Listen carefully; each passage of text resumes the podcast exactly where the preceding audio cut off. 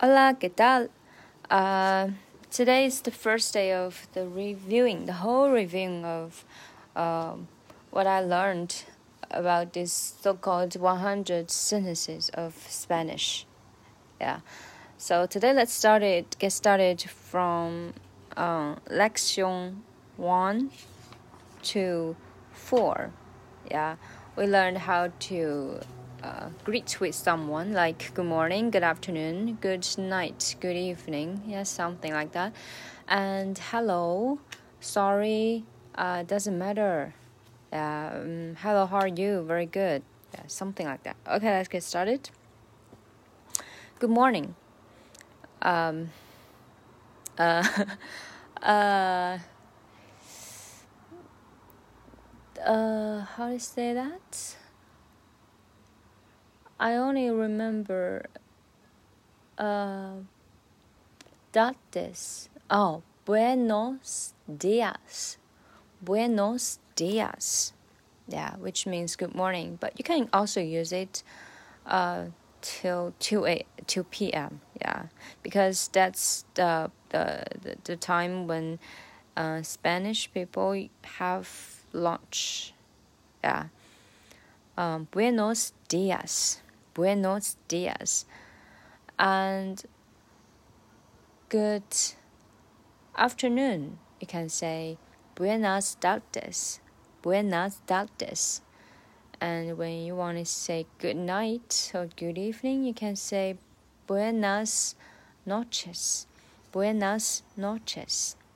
Okay. And when you meet someone, you, you'd like to say hello, how are you? Then you can say hola, ¿qué tal? Hola, ¿qué tal?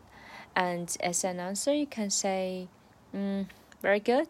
Then you can say, uh, bien or muy bien. Bien means good. Muy bien means very good. Yeah, muy bien. Muy bien. Nope. Uh, muy bien. Yeah. Hola, ¿qué tal? Bien, ¿qué tal? Muy bien.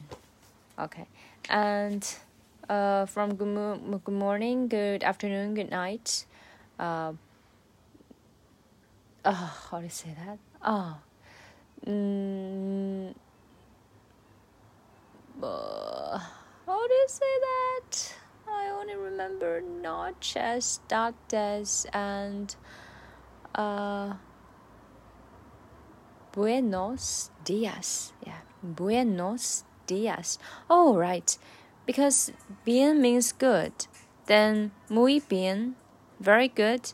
Then buenas, buenos. Well, uh, they just all get started with B, so I guess. Well, buenos, buenos días, buenas tardes, buenas noches. Okay, and uh, we also learned how to say I'm sorry, like if you uh, refuse someone's, you know, confession, you can say, lo siente. Let me check. Lo siento. Yeah, lo siento. And also, you can say, uh, you can answer like, uh, if you are the the uh, the confessioner's friend, you can uh, comfort him or her like, no pasa nada. It doesn't matter. No pasa nada. And um, you can also say perdón. Yeah, the same meaning with as uh, uh, lo siento, lo siento. Okay. Um, so perdón is is kind of more informal than lo siento, I guess, because you can use it daily. Like if you uh, bothered someone, you hit someone, um not in purpose, of course. And if you um, accidentally, uh, you know, just um, hurt someone by your by your foot, you kick someone, you can say perdón. But if you refuse someone's invitation or confession, you can say lo siento. It's like more formal and polite, I guess lo siento, and it's longer than perdón. So I guess that's why. and no pasa nada is one of my favorite Spanish um, sentences. Yeah, throughout all these days learning, I love no pasa nada. In my heart, it's like um, so typical Spanish, just like hola. Yeah, no pasa nada, hola. Okay, that's it for today's review. Thank you. And now let's uh, do a very quick uh, sum up. Good morning. Buenos dias. Good afternoon. Buenas tardes. Good night. Buenas noches. Uh, hello, how are you? Hola, ¿qué tal? I'm fine. Bien. I'm very good. Muy bien.